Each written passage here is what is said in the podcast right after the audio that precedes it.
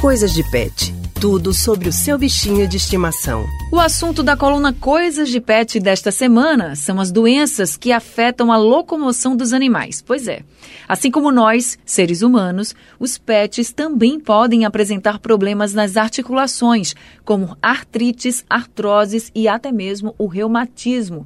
E para conversar sobre esse assunto, nós estamos aqui com a nossa colunista Priscila Miranda. Priscila, muito boa tarde para você. Seja bem-vinda à Roda Livre de hoje. Oi, Anne, obrigada e boa tarde a todos. É sempre um prazer falar aqui no Rádio Livre. Oi, Pri, boa tarde para você também. E olha, bem-vinda, hein? Explica pra gente, Priscila, como o dono pode perceber que o animal está com problemas nas assim, nas articulações, e isso se torne até mesmo um caso de doença. Olha, Haldane, existem alguns sinais bem claros que os pets podem dar que vão acender esse alerta. E são sintomas muito parecidos com os dos seres humanos: dor, dificuldade de se mexer e até de andar.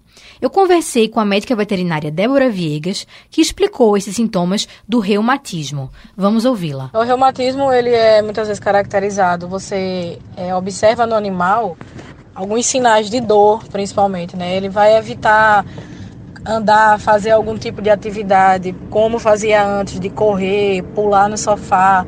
Então você começa a perceber que o animal ele tem uma dificuldade de locomoção.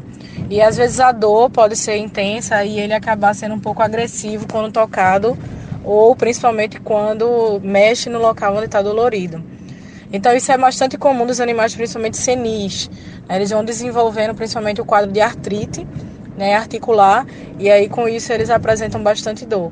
Agora, Priscila, os casos de doenças nas articulações são comuns em todo tipo de pet ou existe aquele grupo com mais chances de ter esses problemas? Tem um grupo com mais chances, sim, Anne. E a veterinária Débora alerta que cachorros idosos e de pequeno porte, principalmente raças como Poodle e Yorkshire. E com relação ao tratamento, Priscila, o que a gente pode fazer para aliviar o sofrimento desses bichinhos? A veterinária recomenda o uso de suplementos de vitaminas e também de remédios anti-inflamatórios. Agora, como a gente já fala bastante aqui, sempre com a supervisão e a receita do médico veterinário para que essas medicações não acabem provocando efeitos colaterais nos animais. Muitas vezes um animal senil, ele já vem com outras condições, como por exemplo, uma cardiopatia, uma nefropatia. Então deve sempre passar pelo médico veterinário, se avaliar uma bioquímica desse animal para saber como é que está a função renal, função cardíaca, função hepática, ultrassons são necessários, porque tudo isso é, pode favorecer uma piora do quadro caso seja dado algum tipo de medicação sem é essa avaliação prévia. Então é sempre importante fazer esse tipo de controle no animal. Outras dicas bacanas para os nossos ouvintes que estão com um animalzinho com problemas nas articulações é montar um espaço para que ele não precise se locomover muito, evitar também locais e banhos frios, porque baixas temperaturas e a água gelada podem provocar mais dor. Então, se puder dar um banho com água mais morninha, é mais interessante.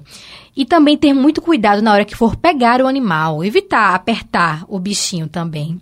Eu sei que às vezes dá vontade de segurar, apertar, porque eles são muito fofinhos, mas se controlar é importante para não deixá-los com dor. É muito importante mesmo, viu, Pri? Muito obrigada por todas essas dicas e também pela participação aqui no Rádio Livre de hoje com a coluna Coisas de Pet. Uma ótima tarde para você. Eu que agradeço, Anne, agradeço também a Haldney e semana que vem tem mais. Isso aí, Pri, uma boa tarde para você e até semana que vem.